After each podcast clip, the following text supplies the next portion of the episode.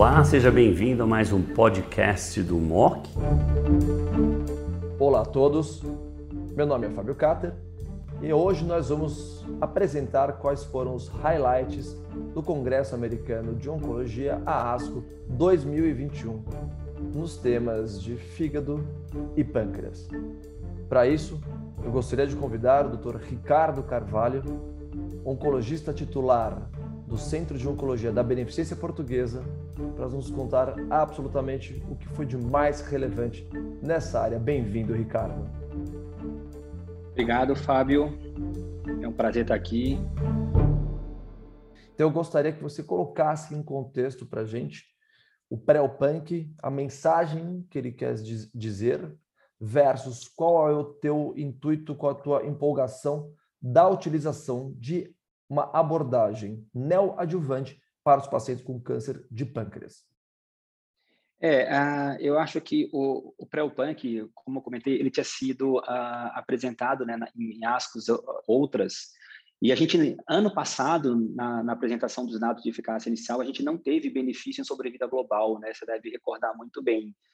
Uh, e agora a gente foi surpreendido, eu até não sei por que esse trabalho foi colocado na sessão de pôster, deveria ter ficado na sessão oral, no meu entendimento. Né? Eu acho que ele, ele reforça, como eu comentei, né, o papel do, da terapia neoadjuvante uh, nos pacientes com câncer de pâncreas borderline ressecável. Eu acho que ele não responde muitas perguntas. Ele aqui demonstrou que a rádio com químio ela foi melhor né, do que você fazer a cirurgia upfront.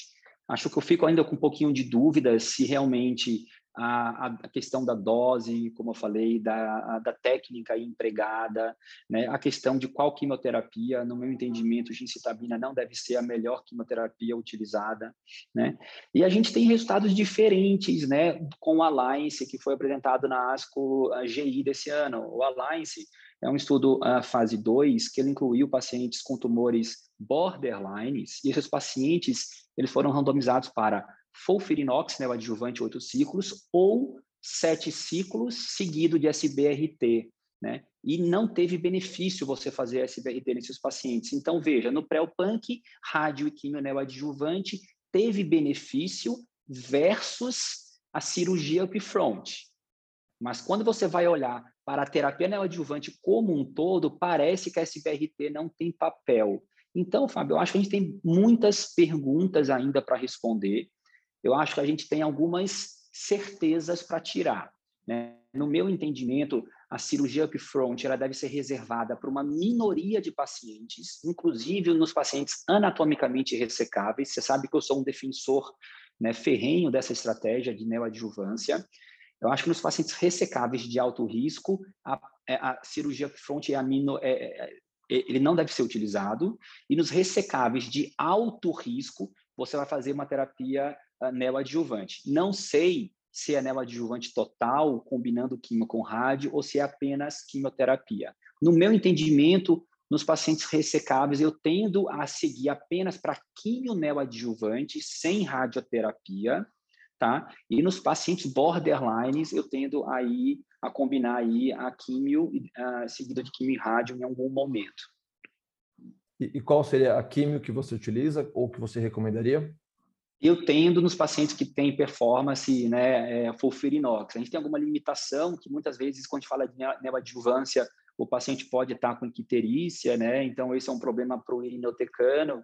A gente teria que fazer uma drenagem dessa via biliar e muitas vezes isso é difícil, né? Então, tem algumas complexidades aí que precisam ser feitas, ser resolvidas antes.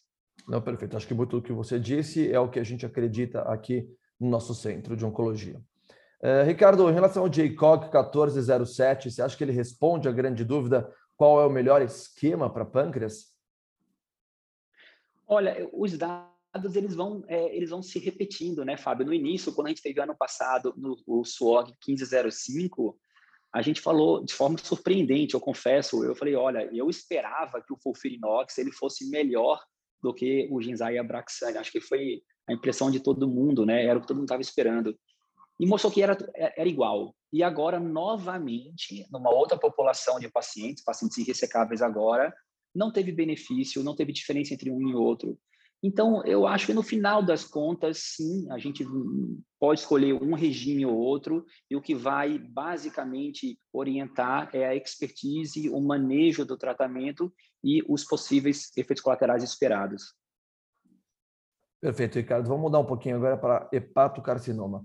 Você já deu mais ou menos uh, uma prévia do que você acredita, mas eu queria que você contextualizasse a quimioterapia intraarterial com os dados do estudo randomizado chinês dentro do que é aquilo que a gente faz na prática clínica, que é a associação de imunoterapia com o inibidor do VGF. Então, como você encaixaria, onde você uh, prospectaria a utilização de uma quimioterapia, quimioterapia intraarterial no cenário onde a tesolizumab e bevacizumab provavelmente é a preferência para a escolha no tratamento de primeira linha do HCC metastático?